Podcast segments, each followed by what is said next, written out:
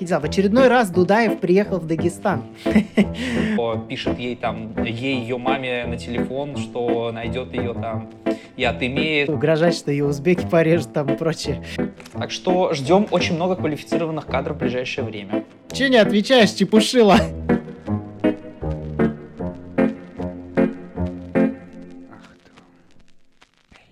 Всем привет, с вами подкаст «Русский мужичок Говорун» и его ведущий я, Вадим. И я, Никита. А сегодня у нас «Русский токс», новостной выпуск. Сегодня мы поговорим о том, как снять классное экшен-кинцо на Васильевском острове, как шелтеры похищают э, людей и как можно будет совершенно легально без регистрации СМС посмотреть порно в России. И начнем мы с новости не худшей за прошедшую неделю, хотя решать, конечно же, вам. А, собственно, в Питере на Васильевском острове происходили серьезные съемки, вот, в рамках которых э, петербуржец э, перерезал горло своей жене. А, когда приехала полиция, он сказал, что он снимал фильмы, и эта кровь — это всего лишь декорации просто к съемке. Да, в общем, а, фильм, как вы понимаете, скорее всего, уже не выйдет, посмотреть его не получится. Да. А, но Собственно, дело расследуется. У них был также ребенок. А, его судьбу теперь решают органы опеки. Вот. Но мужчине, мужчине, в принципе, не знаю, мужчина довольно стойкий оказался. Сказать э, полицейским прямо в лицо, что мы тут просто снимаем фильм, можете ехать, это довольно интересно. Но Васильевский остров, в принципе, а, район безумно красивый, но к сожалению, не совсем благополучный по преступности, и по каким-то по благоустройству, так что... А вроде же центр, не? Ну, практически. А, ну, слушай, в Питере такая проблема... Нет, это даже не проблема. В Питере такая штука, что здесь нет как такового центра. Здесь есть, в принципе, Невский проспект, который сами петербуржцы не то чтобы прям считают центром. А, как бы петербуржцы обычно считают центром вот район Чернышеевской, вот там вот. Вот. А, а Василий Островский это вот недалеко от Петроградки на отдельном острове. Ну, не знаю, отчасти центр, если сравнивать с, Мур... с Мурино или с Колпино. вот. Кстати, а на Чернышевской Панасенков купил какой-то особняк, сейчас будет его реставрировать. Я хочу туда сгонять на днях, посмотреть, как он выглядит хоть. Вот, он там будет его реставрировать и обставлять на свой вкус. Но я у него посмотрел в Инстаграме, в принципе, он там заказал какую-то раритетную мебель, но выглядит нормально. Как бы, когда ну. сказали, что на свой вкус я немножко напрягся, ну, в целом нормально. Да. Вот. А следующая новость у нас а, про а, бравых а, чеченских полицейских. Они помогли а, спасти из а, приюта для женщин, подвергавшихся домашнему насилию, спасти женщину. А, этот шелтер а, похищает женщин и в качестве выкупа требует прекратить над ними домашнее насилие. Мы такое осуждаем. А, шелтеры мы не одобряем. Потому что, как известно, если бьет... Где родилась, там, где родилась, там и пригодилась, как говорится. Да, вот. да, да, да. Не нужно сбегать во всякие там Дагестаны. Вот, собственно, а, Бедную женщину ну, заставили говорить на камеру, что с ней все хорошо, что ее больше не бьют.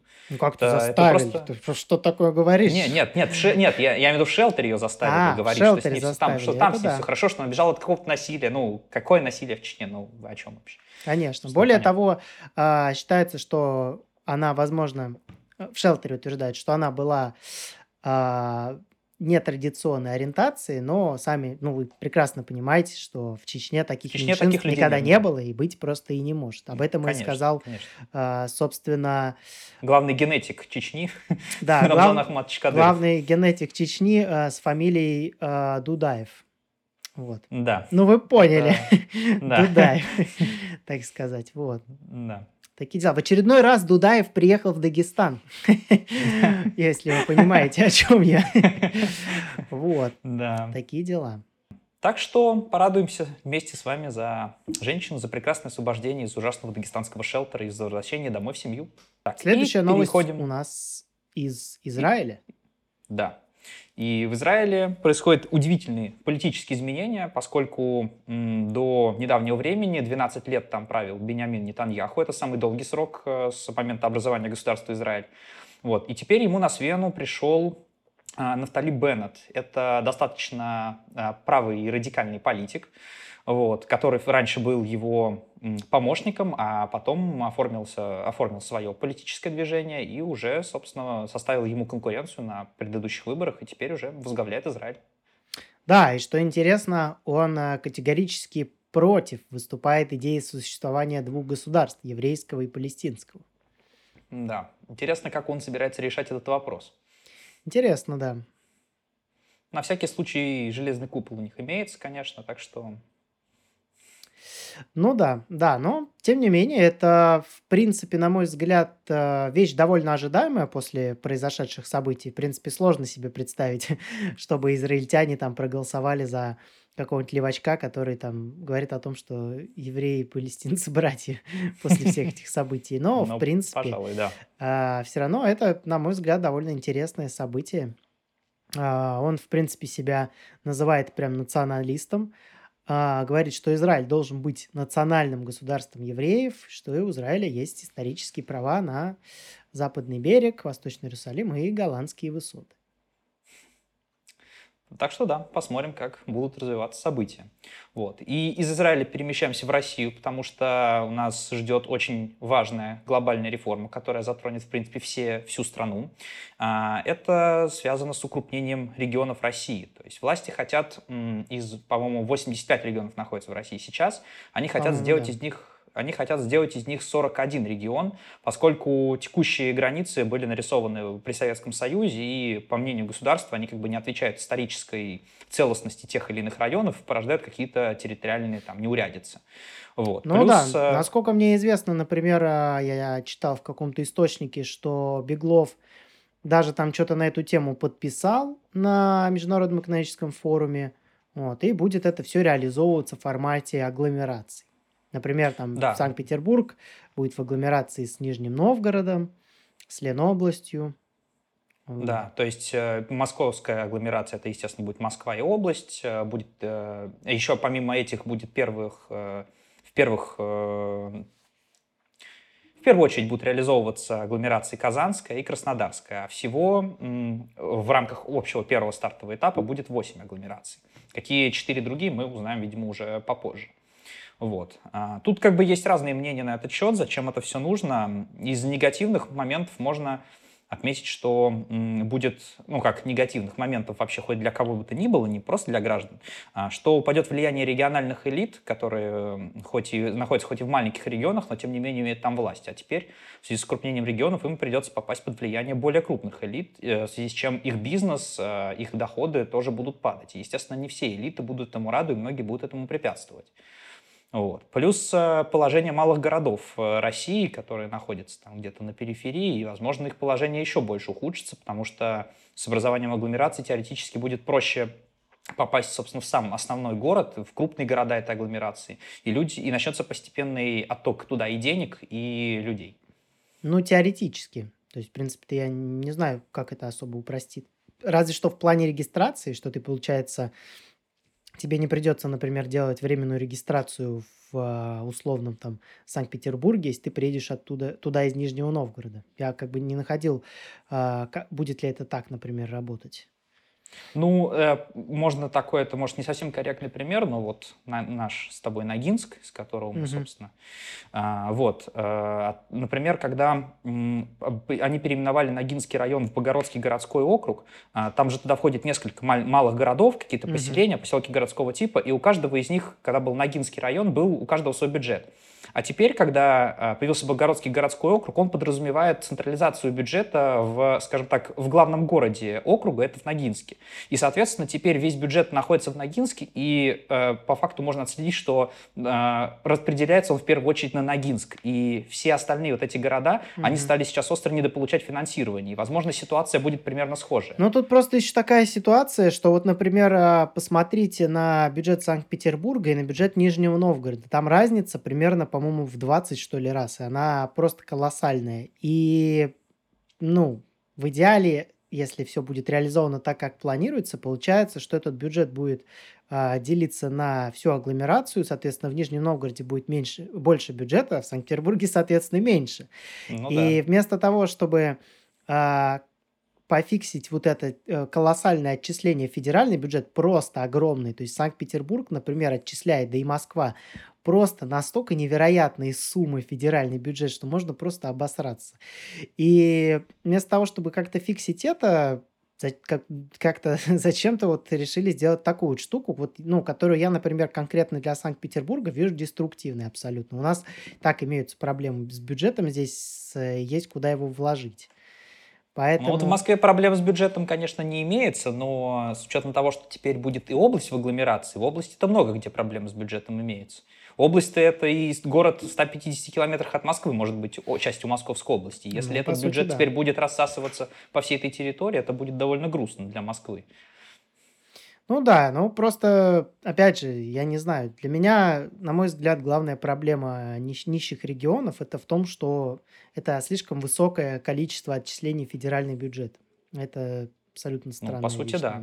Там какие-то, там меньше 10%, по-моему, от общего дохода региона, от, от города остается в самом городе. Да, То есть да, часть, да. большая часть ходит в федеральный бюджет, там какая-то в региональный, и потом в итоге приходится выпрашивать свой, свой же доход полученный, хотя бы часть его выпрашивать обратно.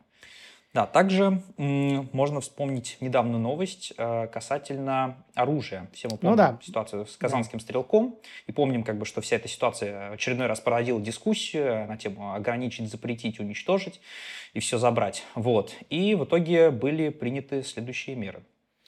Ну да, меры, в общем, э, такие. То, что тем, кто отбывал наказание за терроризм или его оправдание, экстремизм и насилие над детьми, а оружие выдаваться не будет, лицензия. То есть, я так понимаю, сейчас Хованский выйдет, и у него лицензию заберут. А, вот, собственно, также для тем, кто хоть раз был осужден за преступление в сфере незаконного оборота оружия, а, и тем, кто управлял автомобилем в состоянии опьянения в течение года. Ну и также mm-hmm. теперь лицензия с 21 года. Об этом, в принципе, это было сразу почти очевидно, об этом сразу начали говорить. А, также некоторые виды, некоторые виды а, оружия, например, ланкастеры а, гладкоствольного с, частично, с частичной нарезью теперь также нельзя получить сразу же. Вот, так что, в принципе, можете честную свою двустволочку дедовскую получить. Вот, так что мой вам совет, э, если вы когда-то думали о том, чтобы оформить себе легальное оружие, оформляйте его вот прямо сейчас, пока все это не продолжает закручиваться. Потому что, в принципе, для текущих владельцев, особенно со стажем, а стаж играет большое значение, ну, мало что поменяется. Особенно у тех, у кого стажа уже достаточно для нарезного. Поэтому, как бы, пожалуйста, к тому же есть много вещей, которыми можно заняться. Можете заняться практической стрельбой, армейской, тактической стрельбой, даже ковбойской стрельбой. Если вы живете в Подмосковье, можете заняться ковбойской стрельбой. Выглядит топово. Да. Ну, а если хотите никаких ограничений наружу не хотите, то переезжайте в Техас, потому что недавно там губернатор штата принял постановление, согласно которому с 1 сентября жители могут носить короткоствольное оружие без лицензии и разрешения. То ну, есть, да. а длинноствольное оружие раньше можно было и так купить без лицензии, просто прийти в магазин, попросить себе AR-15 или автомат Калашникова, заплатив за него 200 долларов и спокойно ходить. Теперь можно так еще и сделать. Чтобы вы понимали, в России короткоствол носить вообще нельзя. Вот. Его вообще приобрести нельзя, да, никак. Ну, только если ты полицейский. Ну, травматический. Нет, а, ну, ну если... это да. Да, да, так, да, так только травматическое. Вот. Ну и то, травматические там условно револьверы, у них есть свои плюсы в плане ношения его в заряженном состоянии, но там такая мощность, что, в принципе, скорее всего, алкашу какому-нибудь только срака подгорит от того, что вы в него выстрелите. Поэтому, как бы вот. Ну, в общем, да, да, да. это прям очень удивительно, э, как это все происходит. У нас, конечно, в принципе, в России все равно по-прежнему один из самых либеральных оружейных законов э, по Европе, но, конечно, с Техасом, да и вообще США это не сравнится. Это да. Да. И теперь Слушай, кстати, на секунду, новостям... а в Техасе же, да. а, с учетом, что был вот этот мужик, у которого там полный сарай стволов, формы, всякого говна, он же, я так понимаю, там нет, да, ограничений на количество оружия, которое ты можешь приобрести? Нет. Нормально. Ну, там самое максимальное, что там можно купить, это, по-моему, можно какой-то танк типа купить и зенитку противо... А. Короче, Слушай, земля, земля, я, земля, кстати, там, это, в каком-то питерском стрелковом клубе недавно это ну, такой клуб-тир видел. Для аренды можно там пулемет Максим арендовать, из него пошмалять. Это прикольно. Неплохо. Да, ну и что, переходим к нашей многонационалочке. Многонационалочке. Да. Да. Вы помните, Собственно... да, что мигранты должны были покинуть Россию до 15 июня. И не кто мог подумать, не случилось, да. И не покинут они теперь примерно до 30 сентября, потому что Путин подписал соответствующий указ и продлил им возможность на время, продлил время, чтобы покинуть нашу многонациональную страну. Но что-то не хочется ему уезжать на прекрасную родину. Да, они последние дни, как странно, пишут а, в понимаю. СМИ, миграционный центр штурмовали тысячи мигрантов. Страшно представить, как это выглядело, чтобы оформить документы. Вот. Да. Интересные ситуации. Работали до последнего. Да, да. И... Этот день мы приближали как могли. Да. И заиграл в голове а, другая версия этой песни, но не об этом сейчас. И продолжаем нашу рубрику многонациональных новостей. Вот. Оказывается, российские студенты живут настолько хорошо, а у них такие отличные условия для жизни в общежитиях и такие и шикарные пособия. Да, да, такие шикарные степушки, что, в принципе, помогать им больше нет никакого смысла. Это все отлично налажено. Поэтому настало время помочь а, многонациональным российским студентам из-за рубежа. Да, и, собственно, да, в Совете Федерации предложили именно это и сделать. И оплачивать иностранным студентам проезд до мест учебы и компенсировать затраты на проживание. Причем затрат на проживание, интересно, это как? Типа, если он такой, я вот хочу однушку там, например, на библиотеке имени Ленина. Типа. Не, ну если так это будет, это вообще будет интересно, да. Притом, как вы понимаете, здесь речь идет не о не об обеспеченных перспективных специалистах, приезжающих в Россию за прекрасным образованием, а скорее за а несколько другой категории лиц. Да. Вот. Которые не смогли, а, либо не смогли поступить а, ну, это очень мало таких людей, но есть люди, которые не смогли поступить в какой-то вуз, а, например, ни в какой вуз в европейской стране, например, или в Соединенных Штатах, и сюда приезжают. Такие есть такая категория людей, потому что в России образование все-таки довольно дешевое, а диплом котируется на международном уровне, хоть и ну, косо да. криво. Вот. Но основной приток, вы сами понимаете, это все наши братья из СНГ, сказать. Вот. Да. Так что ждем очень много квалифицированных кадров в ближайшее время, да, которых да, нам ждем, крайне не хватало. Ждем пополнения врачей, а, значит, кого там еще? Ученых. Ученых да. великих. Открытие. Это наступает эпоха величайших открытий. Да. Ну, может, кирпичи будут класть ровнее, когда домики строят. Может и так, может и так. Да. Ну, такой бы университет, кстати, не помешал бы по укладке кирпичей для многонациональных специалистов. И перейдем к новостям из Америки. А, новость очень странная. Я когда ее увидел, я вообще не поверил в принципе, что кому-то пришла в голову такая ситуация, но такое произошло. Да, собственно, ситуация заключается в том, что в американском штате Сан-Франциско афроамериканский подросток заехал в супермаркет, а, набрал в мусорный мешок а, еду с полок, и, собственно, спокойно оттуда уехала, а при этом охранник, который его видел, она, охранница точнее, она стояла и снимала его на видео, не делая абсолютно ничего, чтобы его остановить. Я сначала, когда тоже посмотрел это видео, я не понял, что происходит и почему так происходит. Но потом узнал, что в Калифорнии есть интересный закон, который позволяет не штрафовать э, человека, точнее не заводить на него уголовное дело, если сумма кражи меньше 950 долларов. Такие да, вот чтобы вы, чтоб вы понимали, в России тоже есть такой закон, но это тысяча рублей. Да. Это как вы, если вы а, не совсем зумер, наверное, застали семинары Тесака «Не верь, не бойся, не работай», где он рассказывал, типа, прихожу, значит, я в магазин, палку колбасы взял, оп, телефон зазвонил, палочку в карман убрал, выхожу, мне охранник становится, я говорю, так а я забыл оплатить. Вот. Ну, это такая же штука, только 950 долларов – это не 1000 рублей. Да, и вас никто при этом не тормозит. При том, что вообще сам закон, оказывается, подразумевает даже а, точнее, помимо того, что закон предусматривает 950 долларов, по факту даже до 1500 долларов э, не заводят уголовное дело. То есть это является просто обычной административкой.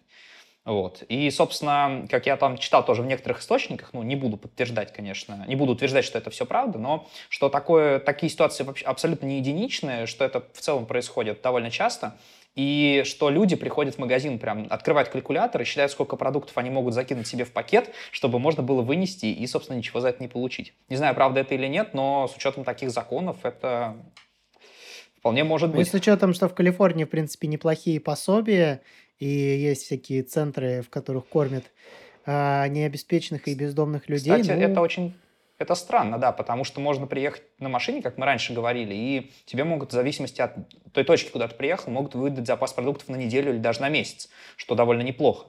И, в принципе, нет никакой нужды воровать при этом. Не, ну тут Потому такое, что... некое ощущение безнаказанности, наверное, происходит. Но так в, в таком случае даже нет драйва и адреналина. Ты же приходишь, тебя даже никто не остановит. Тем страннее просто это. Ну, типа, все равно ты мамкин бандит. Типа, слишком просто. Потом расскажешь своим, типа, нигерам такой, йоу, пацаны, братаны, я сегодня вынес на 951 доллар, и меня даже не остановили. Да. А как они, интересно, на входе, тебе охранник чек смотрит такой, так, 950 долларов, ну ладно. А чека нет. А, а, да, откуда ну, чек-то? Им нужно установить автоматическую систему слежения, типа так, 949,99, все в порядке, прошу на выход. Да, да. Дело заведено не будет.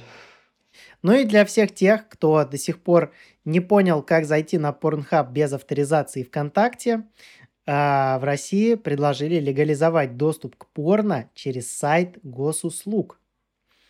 Вот. Да.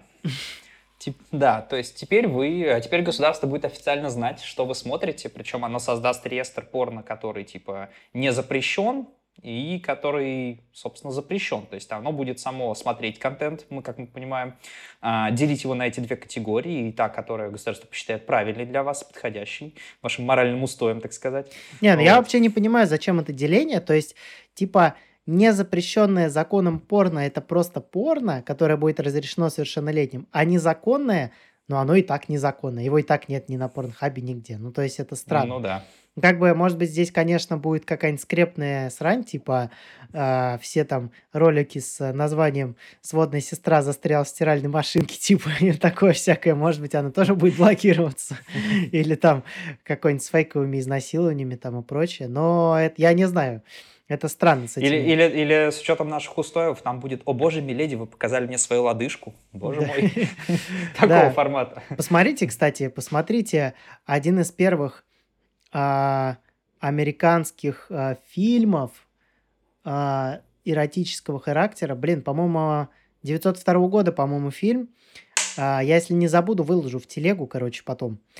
А, там произошел поцелуй. Вот. И когда в США ввели кодекс Хейса, там вообще столько было бурления говна из-за всего этого. Вот. Такие дела. Ну и, в ну, общем... Это, это а, отвратительно, да. Да, омерзительно. А, и как бы, собственно, вариантов э, реализации этого пока несколько. Вот один из известных это, значит, разработка сайтов с фильмами для взрослых, ну, разработка сайта Ми с фильмами для взрослых, то есть это надо еще убедить Pornhub этим заняться. Но я думаю, Pornhub согласится, потому что им без разницы. Они и так сделали через ВК авторизацию спокойно и без каких-то споров. Ну вот, собственно, да, вот вход будет через систему ECA.